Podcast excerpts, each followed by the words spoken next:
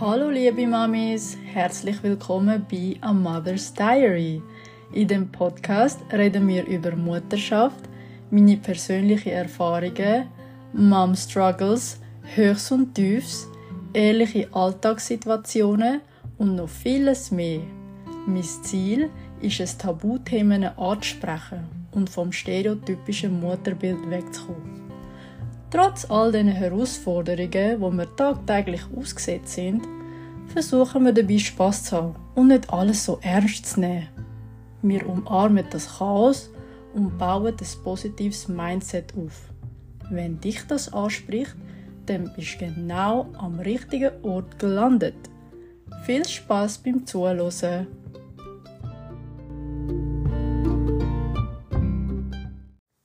Hallo liebe Mamis! Es geht weiter mit dem zweiten Teil, wo ich über meine Geburt rede. Bevor der große Tag kam, ist, hatte ich noch jegliche Vorbesprechung wie Anästhesie, Vorbesprechung und auch mit dem Gynäkolog über den kommenden Eingriff und auch Termine bei den Hebammen für Blutabnahme und wenn der Eintrittstag sein sollte. Ich habe ja schon gewusst, was, wie die Sektion verläuft, weil, sie ja, weil ich es von meinem Beruf kenne. Und darum habe ich gewusst, was auf mich zukommt. Trotzdem haben mir die Informationen mega Angst gemacht, weil dieses Mal betrifft es mich persönlich, meinen Körper. Je näher der Tag gekommen ist, desto größer ist, ist die Angst in mir geworden. Von der Vorstellung, wo ich damals hatte, von einer natürlichen Geburt ohne Schmerzmittel, sind wir jetzt da in der Realität angekommen, mit dem grossen Baucheingriff, sichtbare Narben, eine Spinalanästhesie und jegliche Schmerzmittel, die ich wahrscheinlich wird bekommen. Also völlig das Gegenteil von dem, was ich mir damals gewünscht habe. Ich habe mir oft überlegt, ob das überhaupt zu einer Geburt zählt. Ist das überhaupt eine? Und dass ich ja wohl in dem Fall gar kein Geburtserlebnis haben wird.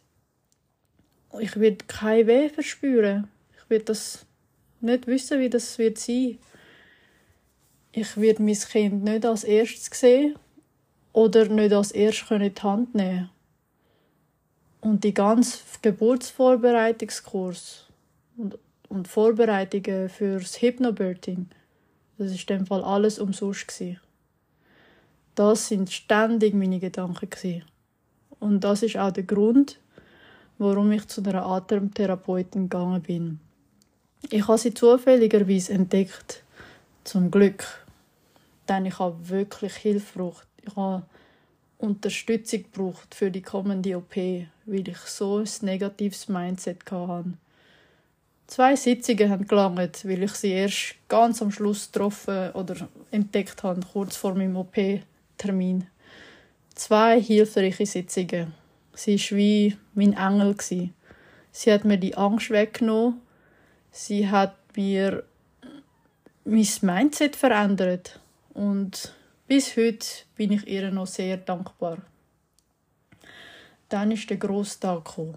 Ich bin vorbereitet gekommen. Sie hat mich auf das vorbereitet mit geleiteten Meditationen, Atemtherapien und Visualisierungen vor dem Eintritt bis hin zum, also vom Eintritt weg bis zum Eingriff hat es vier Stunden gedauert. Also wir haben vier Stunden müssen warten. Vier lange Stunden. Und in dieser Zeit haben sie mir den Katheter gelegt. Mein Mann und ich haben dann einen Film geschaut und ich habe mir mehrmals die geleitete Meditation angelassen, weil, weil mir die Atemtherapeutin zugeschickt hat. Und ich habe es wirklich verinnerlicht. Ich habe dann meinem Mann gesagt, dadurch, dass wir in dem Spital operiert oder dadurch, dass ich in dem Spital operiert worden bin, wo mein Mann damals geschafft hat, habe ich ihm gesagt, dass er echt theoretisch gar nicht bei mir muss sitzen und dass äh, er auch nicht mit mir reden muss, weil ich wird die Meditation in mir, in meinem Kopf durchlaufen lassen und mich auf meine Atmung fokussieren. Und so ist dann auch passiert. Ähm, nach diesen vier Stunden ist es dann plötzlich so weit gewesen, auf einmal äh, ist es dann irgendwie so schnell gegangen. Sobald äh, ich Prämedikation bekommen habe oder verabreicht, äh, mir verabreicht wurde, ist, habe ich mich direkt auf meine Atmung fokussiert und bin voll in die tiefe Entspannung gegangen. So tief, dass ich mich wahrscheinlich in einer Trance befunden habe. So tief, dass ich alles rundum ausblendet habe. Und so tief, dass ich bei der Spinalanästhesie nur einen kleinen Peak gespürt habe. So tief, dass ich intraoperativ so einen tiefen Blutdruck hatte, dass sie mir etwas haben müssen verabreichen Aber ich habe das gar nicht richtig mitbekommen, was sie mir da verabreicht haben. Wie besprochen, mein Mann ist dann tatsächlich auf der anderen Seite vom Vorhang gestanden, um beim Eingriff zuzuschauen. Und er hat er gehabt, um den ersten von uns zwei, also dass er quasi als erst von uns zwei uns, unsere Tochter gesehen wird, sozusagen ihre Po als erstes sehen kann, dadurch, dass sie ja in Steißlage war. Der Gynäkologe hat dann irgendwann angekündigt, Uterotomie. Und da von dem Moment habe ich gewusst, dass jetzt meine Gebärmutter aufgeschnitten wird und dass ich in einigen Sekunden meine Tochter sehen wird und dass sie auf meine Brust gelegt wird. Ich, kann, ich bin schon mal emotional geworden, weil ich habe genau gewusst, dass es jetzt bald so weit wird sein. Meine Augen sind immer noch zu die ganze Zeit, bis ich äh, die Stimme von der Anästhesiepflegerin gehört habe, wie sie mir zugeflüstert hat, jetzt kannst du deine Augen aufmachen und schau mal zum Vorhang auf. Und da sehe ich das kleine Gesicht. Der Gynäkologe hat sie direkt nach der Nabelschnurtrennung über dem Vorhang präsentiert. Ich habe direkt angefangen Und ich habe mir nur gedacht, das kleine Lebewesen, sie war in meinem Bauch. Das ist mein Baby, das ist unsere Tochter. Was für ein surreales Gefühl. Unglaublich. Und ich habe sie einfach schon geliebt. Ich habe mich schon verliebt. Und ab dem Moment habe ich die ganze Strapazen vor der Geburt vergessen. Das, mein ganzes Verhalten dass das hier alles unnötig war in dem Fall. Und dass es schlussendlich gar nicht darauf ankommt, wie sie auf die Welt gekommen ist. Ich hatte damals doch keine Ahnung, dass mich die negative Gefühl wieder einholen wird. Nachdem sie den Abgartest gemacht haben, haben sie, mich, haben sie meine Tochter direkt auf meine Brust gelegt. Und mein Mann ist neben mir gesessen und wir sind einfach nur mit Glück überfüllt gewesen. Und plötzlich habe ich die Bonding-Zeit nicht mehr genossen. Ich wollte sie nicht mehr auf mich haben. Und ich wollte es aber aushalten, weil es sich sonst komisch antönen wird, wenn ich mir doch wünschen würde, dass ich sie bitte von meiner Brust wegnehmen sollen. Aber es ist wirklich nicht mehr gegangen ich konnte nicht mehr schnaufen. Und nach ein paar Minuten habe ich meinem Mann gesagt, dass er sie bitte von der Brust wegnehmen soll. Das Gefühl, das ich verspürt habe, das ist wie, als würde jemand auf meiner Brust stampfen. Und ich hatte so Schwierigkeiten gehabt. Ich kann ich kann sie nicht auf mich haben, meine Tochter das war meine erste Erfahrung. Ich wollte sie nicht auf mich haben, weil ich Schwierigkeiten hatte zum Schnaufen. Und ich habe das der Anästhesiepflegerin gesagt und sie hat mir nur gesagt, ah ja, ja, das ist normal. Das heißt Elefantenfuß. Das ist ganz normal. Und es ist wirklich so schwierig Ich habe mich nur auf die Atmung weiterhin fokussieren, bis bis ich eigentlich auf der Station war. Mittlerweile ist dann meine Mama, mein Kind mit der Hebamme zusammen auf der Station, weil ich sie eh nicht auf mich, äh, auf meine Brust haben können haben. Und dann äh, ist die OP mittlerweile fertig gewesen. Man hat mich dann umgelagert vom äh, OP-Tisch auf, auf das Pflegebett das ist ein ganz komisches Gefühl Es ist, ich hatte kein Gespür Ich habe, ich habe mich selber nicht mehr gespürt. Ich habe meinen Körper nicht gespürt. Ich habe, ich habe keine Kontrolle gehabt. Was ist ich konnte nichts von mir bewegen. Sie haben Kontrolle über meinen Körper, wie sie mich umlagern. Und ich habe mich so ausgeliefert gefühlt. Ich habe mir eigentlich damals gewünscht, ja, ich, ich will sie, ich will sie, sobald sie auf die Welt gekommen in meine Arme nehmen und ich wollte sie ständig heben bis auf die Station. Und das ist alles schief gelaufen. Es war ganz anders, gewesen, wie ich mir vorgestellt habe. Und darum, ja, wo wir dann auf der Station, äh, zurück auf die Station sind, habe ich dann meinen Mann gesehen und meine Tochter haben ein Skin-to-Skin-Bonding gemacht. Da habe ich noch schnell eine kleine Anekdote. Ich mag mich noch erinnern, bevor meine Tochter auf die Welt ist, mein Mann war so verliebt, dass er, er hat die Vorstellung hatte, dass er seine Tochter zuerst auf in die Hand nehmen will. Er will zuerst mit ihr Bonding machen, weil er so die, die beste Father-Daughter-Connection haben, hat er gesagt. Und dann habe ich ihm damals gesagt, weil ich ja gemeint habe, ich, ich mache eine natürliche Geburt. So, nein, ich, ich will natürlich mit ihr zuerst Bonding haben. Ich nehme sie ja ich kriege sie auf die Welt und sie, ich würde sie direkt auf meine Brust nehmen. Und das macht keinen Sinn, wenn ich sie dann dir gebe. Und dann er so, nein, nein, ich mache zuerst mit ihr Bonding und so. Hey, und schlussendlich, wer hat gewonnen? Sozusagen er. Er hat die Skin-to-Skin-Bonding eigentlich zuerst mit ihr gehabt, weil sie es für eine lange Zeit gemacht, bevor ich ja dann bin vom äh, OP-Saal, bis sie mich dazu genäht haben. Also zurück zum Thema. Ja, also erst, wo wir zurück auf die Station äh, sind, bin, konnte ich dann normal können schnaufen und erst dann haben sie, sich, haben sie dann sie auf mich wieder gelegt und angedockt. Ich habe mich gleichzeitig überglücklich, aber auch schwach gefühlt. Und ich mag mich noch erinnern, die Hebamme hat mich noch von unten ein bisschen reinigen und die OP-Unterhose wechseln, die Großmutter-Unterhose. Und das ist so ein komisches Gefühl gewesen. und sie hat mir gesagt, ich soll das Gesäß hochheben und ich, ich konnte es gar nicht lupfen. Ich, ich bin so kraftlos gewesen. Ich habe mich sogar an dem Patientenbetthalterung festhalten, weil ich mich nicht bewegen konnte.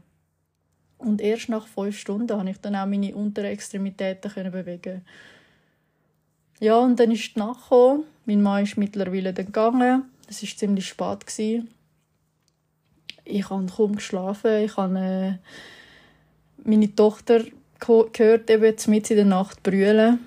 Und sie war eben auf dem Mini-Babybett. Und ich mag mich noch erinnern, sie hat voll brüllt. Und ich konnte nicht aufstehen. Ich konnte, ich sie nicht zu mir nehmen. Ich ich habe voll brüllt. Ich habe, ich habe mich so nutzlos gefühlt und ich habe mich auch so schlecht gefühlt, weil ich gedacht habe, hey, das hilflose Baby braucht doch ihre Mami und ich bin nicht in der Lage, um ihr zu helfen, um sie zu nehmen. Und ich fühle mich ja auch selber hilflos.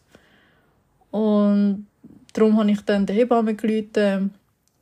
Und äh, ja, sie hat sie dann zu mir genommen, also auf mich oder neben mir gelegt. Und das ist ja dann dort, wo wir zufälligerweise äh, mit dem Co-Sleeping angefangen haben, per Zufall.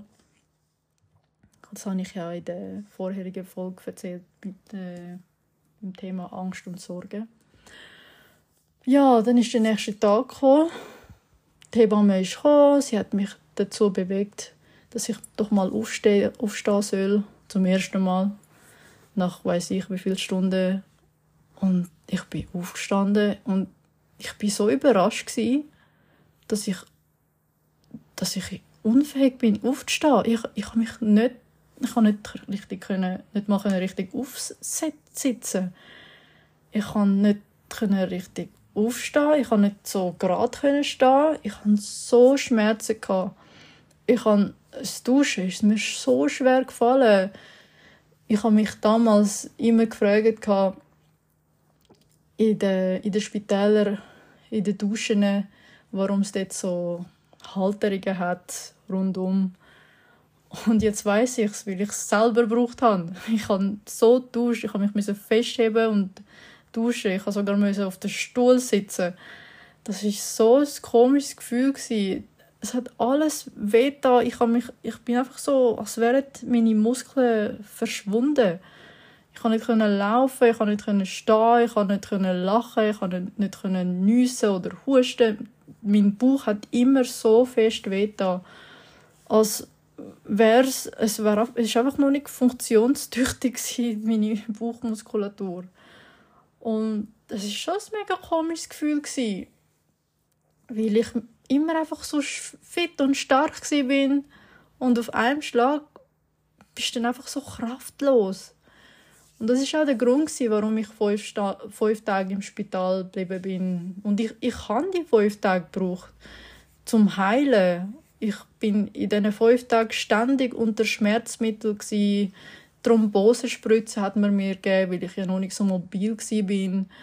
Und das war alles Gegenteil von dem, was ich wollte. Und das ist auch der Grund, warum ich eben keine Sektion wollte, weil die Regenerationszeit länger dauert. Okay, bei anderen ist es vielleicht besser gelaufen, aber bei mir ist es eben nicht schön verlaufen. Und ich muss sagen, ich habe das Muttersein im Spital noch nicht geniessen. Ich habe mich miserabel gefühlt mit all den Infusionen und Kabel und Katheter, die ich da um mich herumgetragen habe. Und dann noch, das ist auch noch ein anderes Thema, Körper, der Bauch, das hat sich so matschig und weich und leer angefühlt. Und dann noch die schmerzhafte Narbe. Meine Bauchmuskeln sind einfach nicht intakt. Es ist, ich habe gemerkt, etwas ist, es ist einfach komisch. Aber nebst dem, also nebst meiner Tochter, die mich aufgeheitert hat, mit voller Liebe, war mein mega herziger Mann, der wo jeden Tag gekommen ist. Und er ist wirklich ab dem Zeitpunkt, wo man äh, die Mütter besuchen bis am Schluss, also zehn Stunden sind das, ist er geblieben. Er ist jeden Tag zehn Stunden geblieben. Und das ist so herzig. Er hat Blumen mitgebracht. Er hat sogar auch für sich selber das Essen mitgebracht, weil dann hat er immer äh, neben mir gegessen oder er hat die klein genommen, damit ich in Ruhe essen konnte oder schlafen mal. Und all die Hebammen, die haben, ich hatte so ein Glück gehabt, dass trotz der Erfahrung, die ich hatte, dass ich so liebe Hebammen hatte. Die sind so hilfsbereit jederzeit und die haben mir alle Tipps gegeben. Die sind so verständ verständnisvoll gewesen. und ich habe mich schon verwöhnt gefühlt. Also jeden Tag habe ich das mega großes Menü von Essen bekommen. Es ist mir immer gebracht worden. Und ich habe mich schon speziell gefühlt in diesen fünf Tagen. Ja, und dann hat es dann irgendwann angefangen mit den ersten Ängsten und Sorgen als Mutter. Die sind dann mehr und mehr gekommen und gewachsen. Aber hört euch doch die Folge an mit dem Titel Ängste und Sorgen, wo ich mehr ins Detail hineingehe. Ja, somit beenden wir das, den zweiten Teil. Im letzten Teil, im dritten Teil, werdet ihr dann erfahren, wie ich mich im vierten Trimester und, und darüber sogar gefühlt, gefühlt habe. Äh, und wie mich die Geburtserfahrung sehr lang nicht in Ruhe gelassen hat. Denk dran, Mami. Du gibst dein Bestes und das ist mehr als genug. Schönen Tag und bis bald. Eure Ginger.